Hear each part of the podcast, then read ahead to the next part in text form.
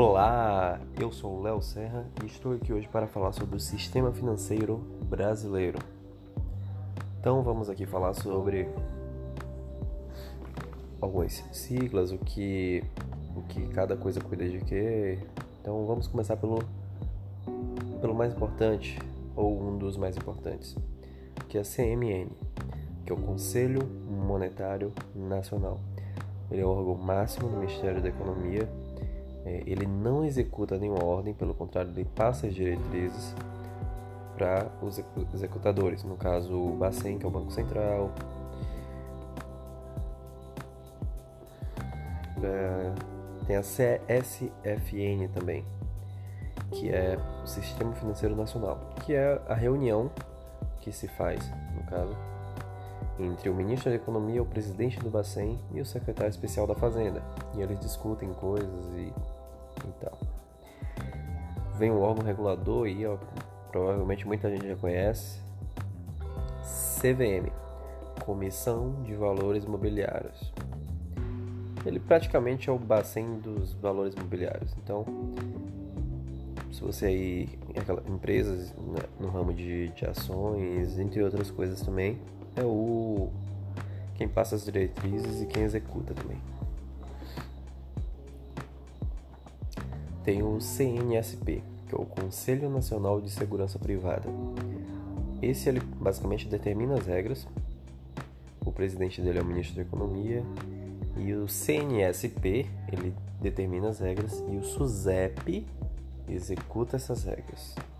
Então, não é difícil de entender.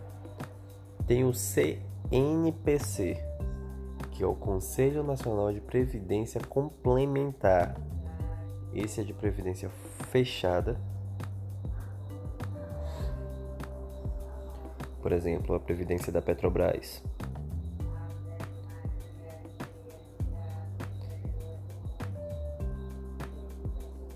De fundo de pensão também, não é só previdência.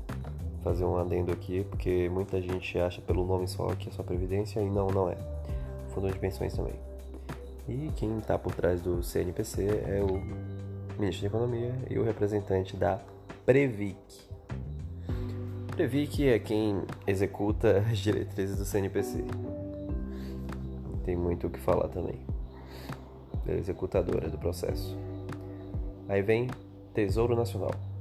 Tesouro Nacional ele basicamente é, emite títulos públicos, que no caso são quando o governo ele, ele tem uma dívida e aí ele quer pegar esse dinheiro para fazer tal coisa, para construir estrada, para gastar com hospital ou até para botar no bolso de político. Ele precisa de dinheiro para isso.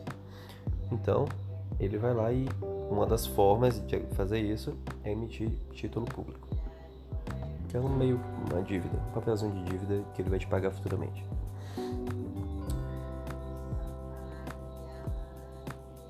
E o Tesouro Nacional não faz só isso. Além de emitir os títulos públicos, ele também gere as contas públicas o tesouro, quando fala assim de campanha de político, tem o tesoureiro e tal, que é o, que, o cara que gerencia a campanha.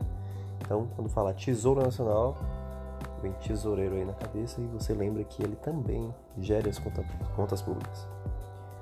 Administra de vida pública e tal.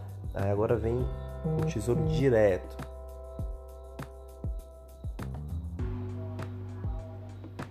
Que é a compra e venda pela internet para a pessoa física.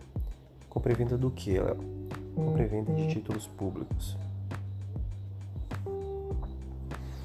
Agora vem uma queridinha de muitos investidores, a B3, Brasil Bolsa Balcão, que ela é basicamente intermediadora entre alguém que está vendendo e alguém que está comprando. No caso é a compensação e a liquidação dessa renda variável e de renda fixa também, não só variável. Né?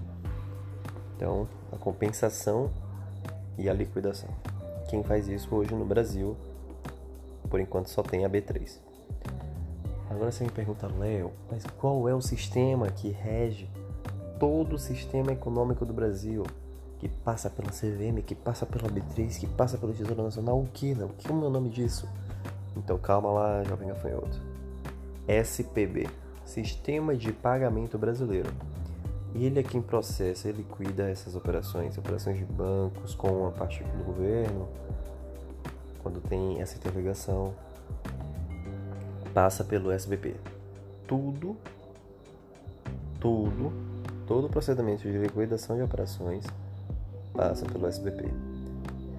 Então, por hoje, foi um podcast meio curto, só para vocês terem uma noção do, do, sistema financeiro brasileiro, como é que funciona, as nomenclaturas e tal, o que cada um faz.